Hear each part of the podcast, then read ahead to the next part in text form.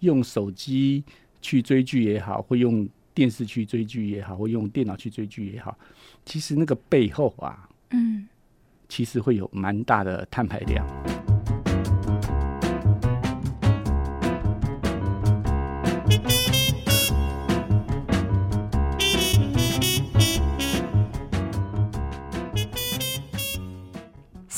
笔帮你画重点。Hello，大家好，我是多用心的企划主持 Nancy，我是人文之夜传播长 Roger。Roger，你会追剧吗？我会追剧吗？应该是说，我会看现在比较流行的剧，嗯、那会研究它。嗯、所以你说追剧也可以，但是可能不是那个么全面的，什么都看。对对对，哦，懂。而且不是像人家这样子，就是说每天一定要看那种。对，我没有，不过通常我看一出的话，我会也是会很短的时间把它看完。诶，那你追剧都用什么设备？我啊，我其实比较常用的是电脑跟电视。我是用手机耶。对，其实也很多人用手机啦。像我们去捷运的时候，其实看到很多人，不管是呃影音平台啊，或 YouTube 啊看，其实也是蛮多。不过这就是因为半导体的进步，而且越做越小。那因为这样子的革命性的进步，所以让我们的生活其实也变得要重新去思考。嗯哼。不过说回来讲，这个用手机去追剧也好，或用电视去追剧也好，或用电脑去追剧也好，其实那个背后啊，嗯，其实会有蛮大的碳排量。对，我看到这个国际能源署的资料，才发现到说，原来我们在追剧的同时，哦，我们其实就在呃排碳了。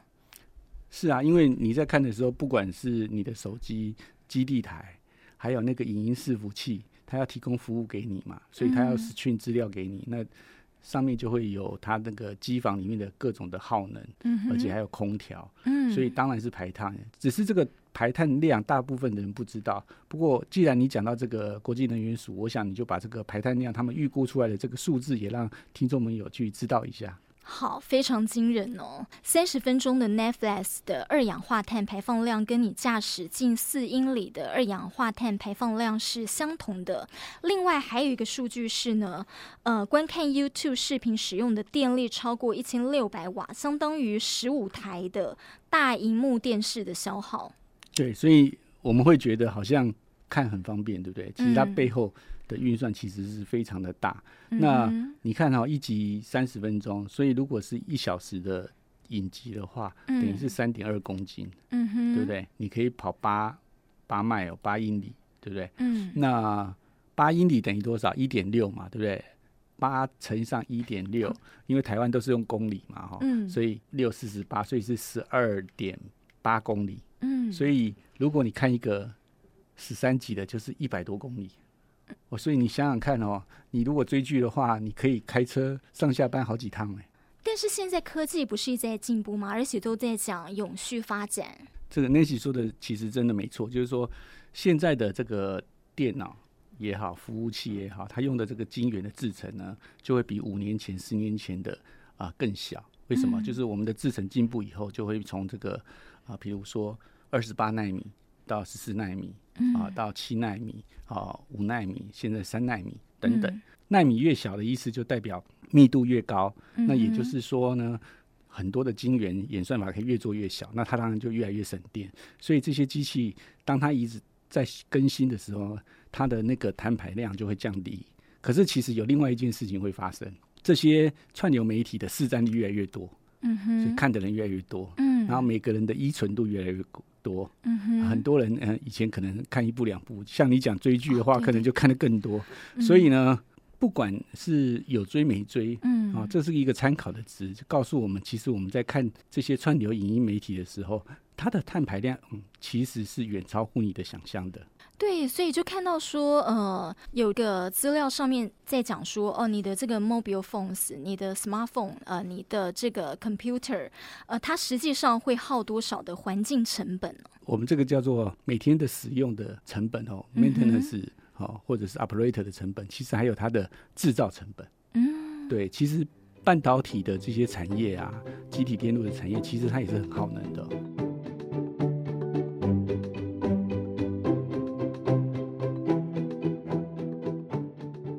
那那另外，其实大家透过网际网络，除了去串流媒体，也有很多人会看新闻，嗯、或者像听我们这 podcast 的，嗯、哦，看文章，还有很多人会 Google 去查东西，或者是搜 mail。所以，其实网际网络也是一个很大的碳排放量。那这些服务其实都是在数据中心。嗯、那数据中心其实就是有这个网络的基础服务啊，还有一些那个网络。影片的这些服务，包括搜寻引擎等等啊，那这些都会发烫啊。嗯，所以除了机器耗能以外，还有空调要冷却它。据这个报道来讲，就告诉你说，其实网络的基础服务哦，其实在全部的这个数字污染里面啊，占了至少一半。哦，这个量其实是超出你想象中的很多嘛。嗯哼哼。那这个报道也告诉我们在二零二零年呢，啊，他们的调查，嗯，英国人大概约有三分之一醒着的时间哦。都在看电视跟有线电视，平均每天五小时四十分。哦，你看很长。对，如果你看我们刚刚这样算的话，那个三十分钟的影音串流平台是四英里。对对对，嗯。好，那照刚刚前面的数据来讲，就是你看三十分钟的这个影音串流平台耗掉大概是等于开车开四英里。对。那五小时就是十倍，嗯，就是四十英里。四十分钟，所以是四十四英里多。你在家里看电视、看串流平台的时间，你人家都可以开车从台北直接就可以开到中南部去了。你想一想，其实也很可怕欸。所以这些都是我们看不见摸不着的那个呃，实际上的这个碳排放。从这个 Climate Consulting 的资料告诉我们说，其实互联网的污染哦，它的碳足迹占所有的温室气体是百分之四。诶，那刚我们说到那么多的这种呃不知不觉的碳排放啊，那到底有什么样的方法可以减碳呢？减碳的方式有很多嘛，当然第一个就是说，呃，你的设备用久一点嘛，对不对？嗯，你不要一直买，一直换，一直买，一直换，因为你每次买，每次换，其实每个制造成本其实还是会有很大的碳排放。嗯，那第二个就是说要限制这个电器的耗能，如果你没有在用的时候，就不要把它开着嘛。嗯哼，就像随手关灯一样。哦，对，因为它一直联网，其实那个数据中心其实还会一直等待你下指令提供服务嘛。哦，对不对？那第三个呢，在看这些影片的时候，要用负责的态度去看。天哪！什么叫负责的态度去看？就是说，你看我们看 YouTube 的时候，嗯，有的时候可以四 K 画质，对不对？有的时候可以 HD 画质，嗯，那大家如果都选最高的时候，其实你用的这个服务啊、资料量啊都会很大。所以，如果你的观看器不是那么大的时候，比如说你用手机，其实你没有必要用到四 K 啊，嗯，你可以降低一下分辨率。那这样子的话，它其实就可以诶减少一些碳排放。所以不要那么享受这样。那另外像比如说这样清空你。不会用到的东西，比如说 email，嗯，因为你 email 存到那边的时候，它就会存到硬碟啊，那 archive 啊，你要了看的时候，它帮你打开，又帮你服务，又浪费空间，又浪费它的电，所以不要小看它哦。每个人信箱里面一定有一堆从来没有开过的这个 mail。嗯哼，对，所以有很多种这种方式。其实虽然它是在虚拟世界的，但是其实它跟我们实体一样，就像刚刚讲说的，嗯、用负责任的方式随手关电，对不对？像很多人手机二十四小时不关的，对啊，对不对？嗯、那其实你晚上睡觉的时候可能用不到嘛。嗯哼，对，那你继续充着，让它耗电，或者是说你根本晚上可能有很多东西用不到，可能只要跟闹钟就好了，嗯、你不用给它开着一直联网。嗯，好，等等等等，还有就是呃，你讲到说，像是我们放在云端的这个信啊，或者放在存放在云端上的照片，这些我们都不去动它，不去启动它，它一样是会耗电，一样是会排碳。对，不过这些就是跟我们自己。家里面如果买了个东西放着堆着，永远都不用，嗯，可能它就永远就占在那个空间，对。对啊，只是你在数据中心里面占的空间，它是需要用电的，它就会一直耗能，哦，对，不过这些都是使用啊，嗯，可是刚刚讲的第一个最重要，其实就是你不要一直换设备，嗯哼，你不要时间到就一直换一直换，其实那个制造污染是很大的，大家不要以为晶圆制造好像很先进，三纳米小小一颗而已，每个小小一颗的半导体，它其实耗的。碳排、电能、水资源都非常非常的大。对，就是在这个英国卫报的资料有显示到说呢，哦，电脑晶圆行业其实他们呃正在努力的要解决巨大的这个碳排放的问题哦，因为我们对晶圆的需求增加，所以呃碳足迹也会跟着增加。那些其实讲的没有错，像绿色和平组织啊，他们就有调查，像台积电哦，一家公司而已哦，嗯，它耗的电力就是台湾的五 percent 哦，到二零二零，也就是今年，它预计可能会到七点二 percent 哦，嗯哼，然后等到那个南科啊更高的那个纳米的厂在运作的时候，它数值会再往上升哦，嗯哼，像台积电的用水也很恐怖啊。它二零一九年是六万三千吨啊，其实这些公司都知道他们用水啊这些很重要，所以他们也开始努力要做到对环境永续啦。嗯，那我知道的话，很多的这种晶圆生产公司制成啊，他们其实都会把那个废水回收哦，哦，逆渗透再过滤再清哦。像之前我就听过，像联电啊，他们的水会用七次，嗯哼，哦。一次一次一次再把它清除，再清除，再清除。那同样的道理，现在像呃很多的这些公司，他们也会开始要绿电，嗯哼，啊，因为他希望这样子的话可以减少碳排放，嗯哼，哦，那不只是这样，比如说像 Intel，全世界大部分的电脑都是用这个 Intel 的晶片嘛，哈，他们也是一样。今年的这个前三个月啊，他们的这个废弃物就达到了一万五千吨，嗯，而且呢，百分之六十是危险的，嗯，对。消耗了九点二七亿的家人的淡水，所以你就知道说，我们在享受科技的这个同时啊，每一样的东西它的背后对环境的负担是很大的。嗯，那所以我们只能鼓励说，大家哦不要盲目的有新东西就一直更新，嗯，要让它的物命用久一点，否则呢，这样子的消耗哦会让这个地球的负担哈越来越重。那我觉得这样子的。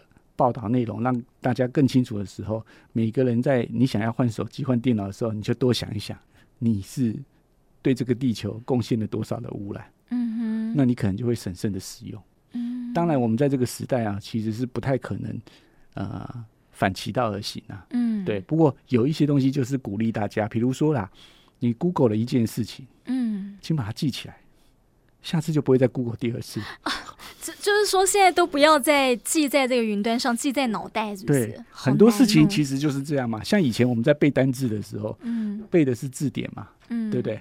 那背的是字典的时候，你就会把它背起来。那现在因为太方便了，有时候看三次五次还背不起来。对，因为你觉得随时就在你身边，连你电话号码我都背不起来。不过电话号码好处是它存在你手机里头了。嗯哼，对，这这一点是好还好啦。可是像你要透过这个网际网络，让数据中心啊，让中间这些网络链路去给你提供服务的时候，你每 Google 一次，它就是耗掉很多的这个能源。哦。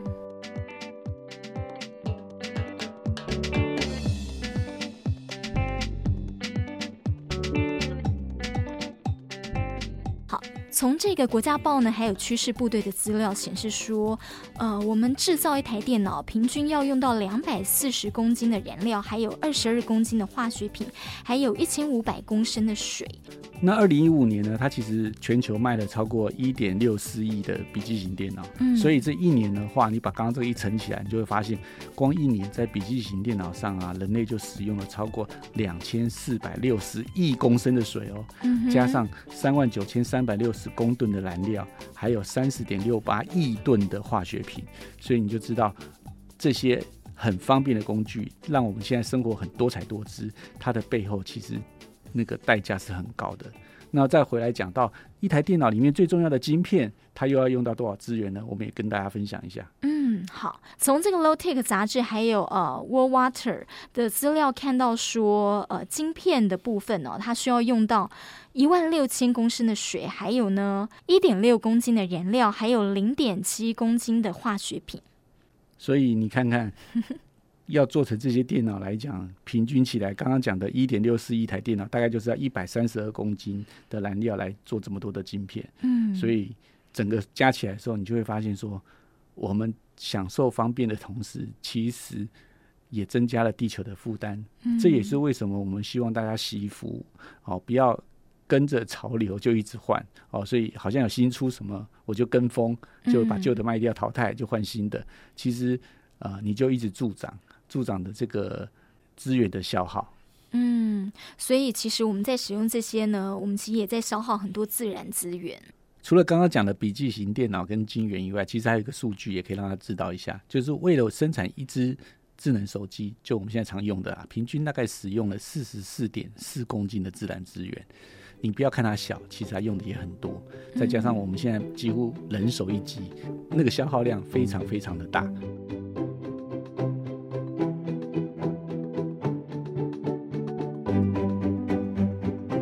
所以这个科技业在降低这个地球污染里面，其实要从两个面向去走。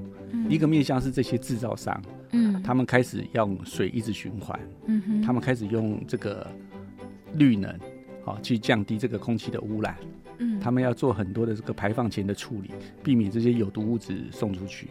另外一边呢，就是我们使用者，嗯，啊，就不要用的不要乱用，嗯，啊，不要常常更新，啊，该删的档案就删掉，不要。那个睡觉的时候，手机还一直开着，让它耗着电啊，等等的这些好习惯，唯有这个制造方跟我们的使用方，我们齐心协力，我们才可以降低不必要的浪费。但是可以享受我们这些便利的生活。所以，其实我们在享用这些三 C 呀，在享用这些呃电子设备的同时，原来它背后的这个制造的成本，然后它的这些环境成本，是默默的就消耗了这么多。